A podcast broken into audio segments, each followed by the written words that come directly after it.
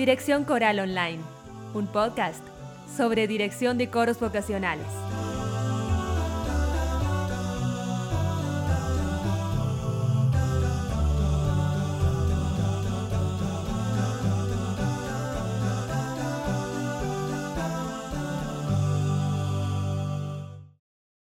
La seguridad y la vanidad.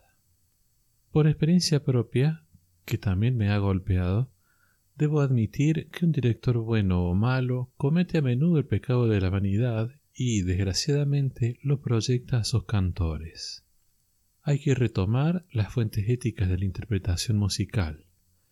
Es un servicio que el director artista presta al compositor, porque lo admira, porque se siente generalmente inferior a él, porque se complace en servirlo, en imitar su emoción creativa, porque lo ama más que a sí mismo. A menudo la vanidad parte de una noción objetiva de seguridad por parte del director, que al pretender interpretar está ejerciendo el recurso de repetir fórmulas que le han conquistado aplausos en anteriores oportunidades. Nada más falso. Es más creativa la duda, que permite renovarse continuamente en materia de interpretación, manteniendo la afinidad con un arte que al ser temporal se va recreando continuamente. Otras veces nace la vanidad de considerar que hay obras de lucimiento fácil y contenido impactante para que los públicos se enardezcan al oírlas.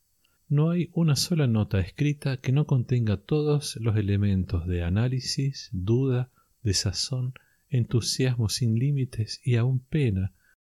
Al pasar ella hay que hacerlo sirviendo y no usando para. Con esta actitud de conducta evitaremos la soberbia estéril, la vanidad impotente, y ante un buen resultado celebraremos íntimamente el buen acuerdo que ha permitido comunicarnos con un público receptor silencioso de nuestras especulaciones artísticas.